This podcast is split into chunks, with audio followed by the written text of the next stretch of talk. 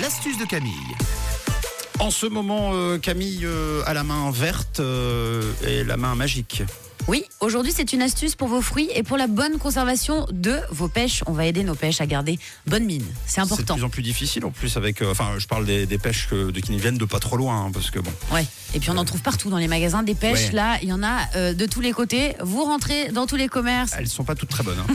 Oui, il y a des pêches rondes, des pêches plates. Il y en a un petit peu euh, de toutes les sortes. des pêches dégueu. Oui, des pêches pas très bonnes, et puis vous les gardez dans la campagne à fruits, puis vous les regardez, puis vous êtes là, dans- celle-là elle est pas très bonne, celle-ci de toute façon dans deux jours elle est pourrie, donc une astuce au moins pour conserver vos pêches quand elles sont bonnes, c'est mieux. Pour cette astuce, vous aurez besoin tout simplement d'un cornet en carton, c'est très très important, sinon l'astuce ne pourra pas fonctionner, et puis un petit peu de citron. Alors je vous explique, pour conserver vos pêches, il faut qu'elles soient à température ambiante, Donc, ça déjà c'est important. Quand on vient d'acheter ces pêches, il y a plein de personnes qui pensent qu'il faut les mettre directement au frigo. Surtout pas. Surtout pas. Alors oui, il faudra peut-être, pourquoi pas, lors d'une autre étape, mettre vos pêches au frigo, mais surtout pas dès qu'on vient de les acheter.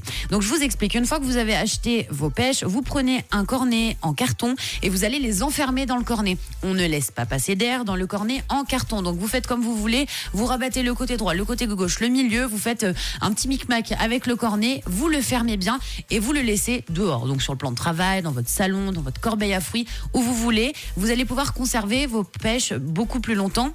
Si vos pêches, elles sont déjà trop mûres à la maison et que c'est déjà un petit peu la catastrophe, vous prenez toujours ce cornet en carton, mais que vous allez installer dans votre frigo pour le coup. Parce que oui, là le froid, mais dans un cornet en carton toujours, va aider donc à arrêter hein, le, le- le fait que votre pêche mûrisse très très vite. Et puis si votre pêche, elle est en train de pourrir carrément, là vous la Dans ce coupez. cas, il faut un cornet en carton. Ah Non. du tout. Là, tu la coupes en, tu la coupes en, en quartier comme tu veux, et tu vas l'asperger de jus de citron ta pêche. Ah oui. Et donc là, tu la mets dans une boîte pour la conserver au frigo, ou tu peux même la congeler pour après faire des tartes, des jus, euh, des crèmes pour tes pâtisseries. Voilà. Ça, c'est toi qui vois. Pour conserver le citron, comment on fait Oh, bah, pour ensuite conserver- le mettre sur la pêche Ça, ce sera une autre astuce plus tard, hein, parce que sinon il ne faut pas retenir. Donc vous l'avez compris, le cornet en carton, c'est le plus important pour conserver et donner bonne mine aux petites pêches ce matin. Eh bien très bien, si vous n'avez pas la pêche, vous avez l'astuce pour la voir et la garder. Surtout, autre possibilité, restez avec nous sur Rouge, l'actu à 7h en compagnie de Tom et le persifleur dans quelques instants, juste après la musique de, Ba- de Baccar. Oh là, j'allais dire autre chose.